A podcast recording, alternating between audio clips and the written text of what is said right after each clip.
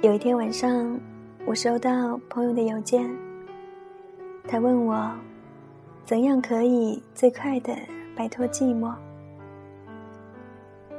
我想了想，不知道应该怎么回答他，因为我从来没有摆脱过这个问题，我只能去习惯它，就像习惯身体的一部分。其实，漂泊异地的人都挺不容易的。他跟我刚来的时候一样。朋友少，人生地不熟。每天学校家，家学校，两点一线。可是我又觉得这样回答他没有什么用，所以我说：我们已经走得太远，以至于我们会忘记出发的原因。有的时候，我觉得生活糟糕的难以继续，却又不得不佩服人们的忍耐力。无论今天多么痛苦难熬，明天都会如约而至。所谓的信念，就是无论今天我多么彷徨迷茫，最终。我都要过上我想要的生活。前几天这里下了很大的雨，一边宅在家里，一边烦恼着各式各样的作业。但是最开心的时候，还是对着许久不见的朋友吐槽聊天，即使是很久没有见了。也不会感到一点生疏，只有这时候才觉得，距离也不是那么重要了。如果有人愿意在你一个人的时候，听你分享你的快乐或者不幸的遭遇，那么，即便现在是一个人，即便我们隔着万里。我也能感觉到，我们像是在面对面的促膝谈心。如果有人在你最难过、最美好、最容易被辜负的时光里，陪你走过那么一段，陪伴在你的身旁，那么，无论将来那个人变成了什么样子。他还是不是你最好的朋友？你都没有办法把这个人割舍下。即便最后分开，甚至陌生，也会对他心存感激。因为太多时候，交谈是一种莫大的温暖和美好。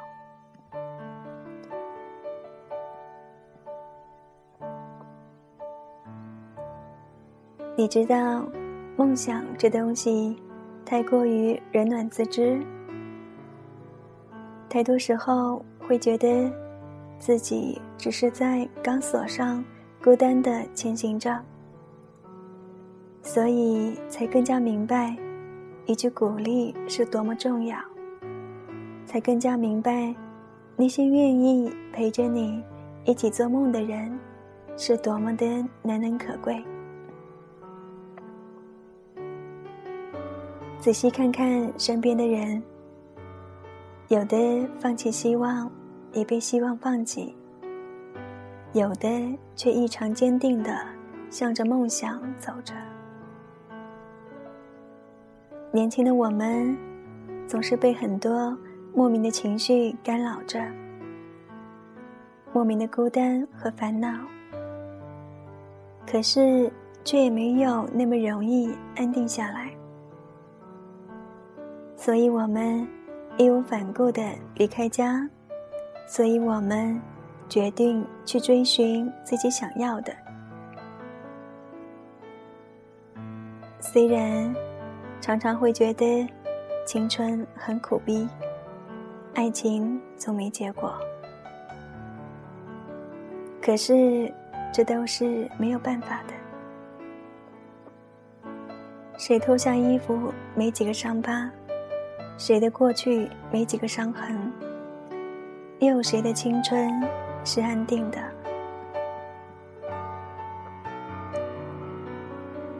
有的时候，你需要真正的颠沛流离，那会让你觉得生活的不易和艰辛。那不是一种自暴自弃，而是一种。逐渐成长而得到的心平气和。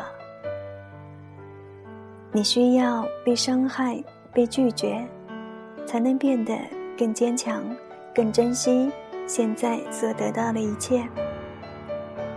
你需要去远方，只带上自己。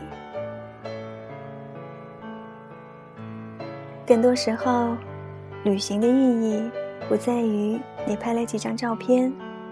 买了多少纪念品，而在于你经历多少疯狂的瞬间，是不是看到了不一样的自己，和那个你能够分享你喜悦和难过的人。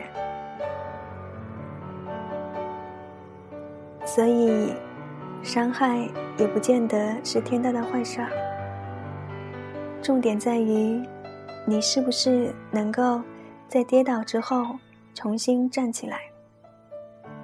你是一个怎么样的人，不在于你跌倒了多少次，而在于你站起来，重新来过多少次。生活没有那么多原因，也许几年后，你回过头来看，才发现自己的改变来源于看似不经意的小事儿。等到那时候，其实梦想已经握在你手中了。实不实现它，都那样了。因为，你已经找到了最好的自己。就算这个世界真的是一个疯狂的世界，就算最后我也只是一个一事无成的我。我也觉得没有什么大不了的。我知道自己努力过，更何况我真的有感觉到，有这么多人跟我在一起，为了各自的梦想努力着。那天看《玛丽与马克思》，看到最后一段对白，毫无意外的被感动了。我原谅你，是因为你不是完人，你并不是完美无瑕，而我也是。人无完人，即便是那些在门外乱扔杂物的人。我年轻时想变成任何一个人，除了自己。伯纳德·哈斯豪夫医生说。如果我在一个孤岛上，那么我就要适应一个人生活，只有椰子和我。他说：“我必须要接受我自己，我的缺点和我的全部。我们无法选择自己的缺点，他们也是我们的一部分。然而，我们必须适应他们。”然而，我们能选择我们的朋友。我很高兴选择了你。每个人的人生就是一条很长的人行道，有的很整洁，而有的像我一样有裂缝，像胶皮和烟头。你的人行道像我一样，但是。没有我的这么多裂缝。有朝一日，希望你我的人行道会相交在一起。到时候，我们可以分享一段链路，你是我最好的朋友，你是我唯一的朋友。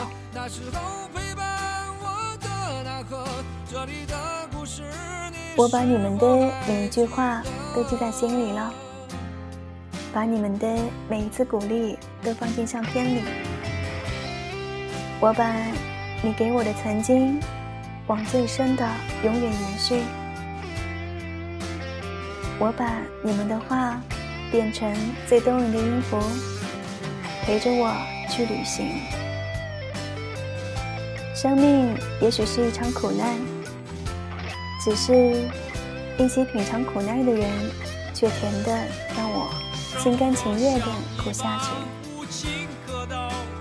我现在的苦逼、寂寞、难过都会过去的，迟早所有的故事都会有一个结局。一辈子能经历几次疯狂热烈的感情，能去往几个。